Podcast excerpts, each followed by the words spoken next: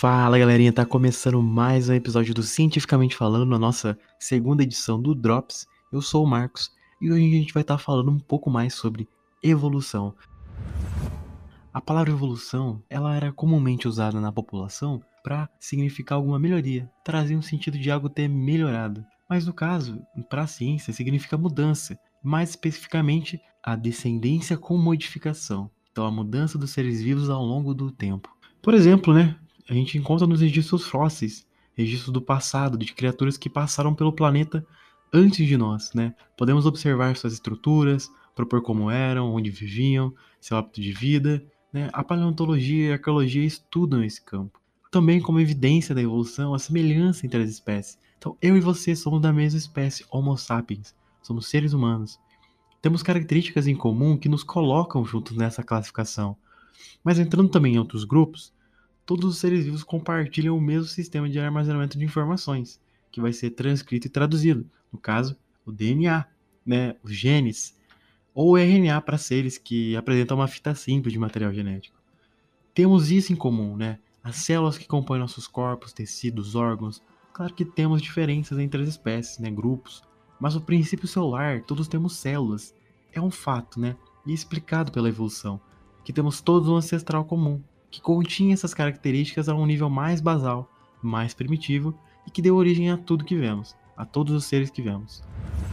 E ao longo de muito tempo e mudanças. A gente pode escutar também o termo ancestral comum, e ele é dado a uma espécie que, através do processo de descendência com modificação, dá origem a novas espécies. Nós, os chimpanzés, por exemplo, temos um mesmo ancestral comum. E assim, se considerarmos outros primatas, temos um ancestral, uma espécie que não era nem humano, nem chimpanzé, nem gorila e que deu origem a essas espécies que vemos hoje. Então nós não viemos dos macacos, nós somos macacos, como outros animais que compartilham algumas características que nos deixam mais próximos nessa árvore filogenética, mais próximos nesse parentesco e somos mais próximos em referência a outros mamíferos. Né? Somos mais próximos nessa árvore da vida de parentesco com os chimpanzés do que com um urso, por exemplo, com uma onça um morcego todos somos mamíferos, né? Temos pelos, glândulas mamárias, entre outras características. Mas temos uma proximidade maior com esse grupo dos chimpanzés do que com o outro de mamíferos. E se a gente for considerar o grupo de mamíferos em relação aos répteis, às aves, todos os mamíferos têm em comum características que o colocam nesse grupo, compartilhando inúmeras características. Então, nós temos também um ancestral comum a todos esses seres. Né? Os primeiros tetrápodes, por exemplo, tetrápodes são é, organismos que têm quatro membros. Não vamos confundir tetrápodes com quadrúpedes. Quadrúpedes são animais que se locomovem por meio de quatro membros. Nós, por exemplo, somos seres humanos, bípedes, nos movimentamos com duas pernas, mas temos quatro membros. Como também as aves, os morcegos, eles têm membros anteriores que servem para voar. Nossos membros anteriores servem para a gente manipular coisas, pegar objetos. Muitos seres também compartilham estruturas do corpo que são homólogas, que são estruturas com uma mesma origem embrionária, né, do mesmo folheto embrionário, só que ela apresenta funções diferentes. Por exemplo, né, de novo aqui nos tetrápodes, as aves, crocodilos, mamíferos, anfíbios, tendo aí uma mesma origem embrionária, só que a função, por exemplo, dos braços dos membros anteriores para um morcego é diferente do que para um crocodilo, ou para a gente também, seres humanos. Então, para os morcegos, vai ser a função de voar, né, para os crocodilos de se locomover em terra firme, e para nós manipular objetos, coisas. Também observamos estruturas análogas, né, diferente de estruturas homólogas, que têm uma mesma origem embrionária e função diferente, as estruturas análogas elas têm origem embrionária diferente, mas com uma mesma função. Um exemplo é as asas das aves e dos insetos. Têm origem embrionária diferente, mas que permitem o voo, têm uma mesma função. Temos também alguns mecanismos da evolução biológica. No caso, as mutações, que é qualquer alteração no material genético que pode dar origem a uma nova característica. Não significa que as mutações originam novas características sempre. Elas podem originar. E se originar, pode ou não oferecer alguma vantagem adaptativa para o indivíduo. E aí tendendo a ser preservado pela seleção natural. Se dá vantagens que façam o indivíduo passar adiante esse seu material genético, seus genes, a característica tende a ser preservada enquanto isso seja favorável. Temos também a deriva genética, né, que corresponde a um processo de mudança ao acaso das frequências alélicas de uma população. A deriva genética altera a frequência alélica de uma população de modo aleatório.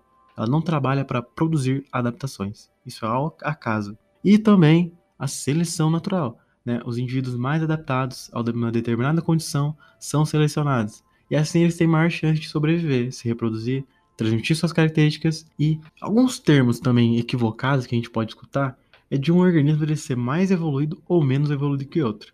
Por exemplo, uma barata ela não é menos evoluída que nós, seres humanos. Né? Nós compartilhamos o mesmo tempo, somos contemporâneos.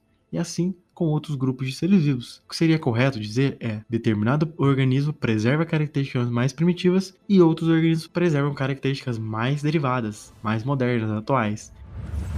Tudo isso que a gente está vendo é sobre a teoria da evolução. A teoria é um conjunto de ideias, verificadas, testadas, e vai explicar um determinado fenômeno. A evolução não é só uma teoria. Uma teoria não é um achismo comum, um pensamento que não tem fundamento.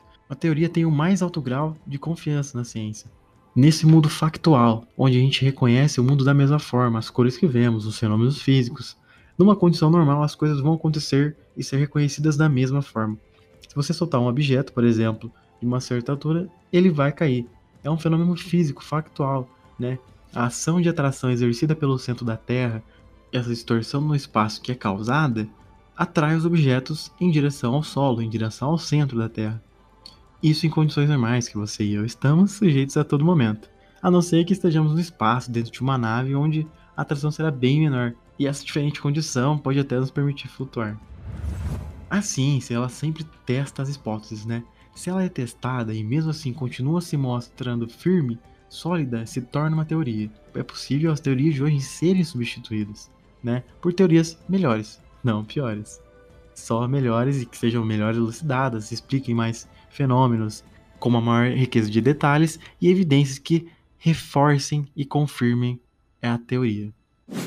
Então, galerinha, esse foi o nosso drop de hoje. Focamos na teoria da evolução, o que é uma teoria, porque não é uma ideia banal, um achismo comum, e sim algo bem mais comprovado, mais fundamentado. E ficamos por aqui. Qualquer dúvida, sugestão, questionamento, entre em contato com a gente pelo e-mail cientefalando.gmail.com ou pelo nosso Instagram, diretamente, cientefalando. Valeu, galerinha, e até mais!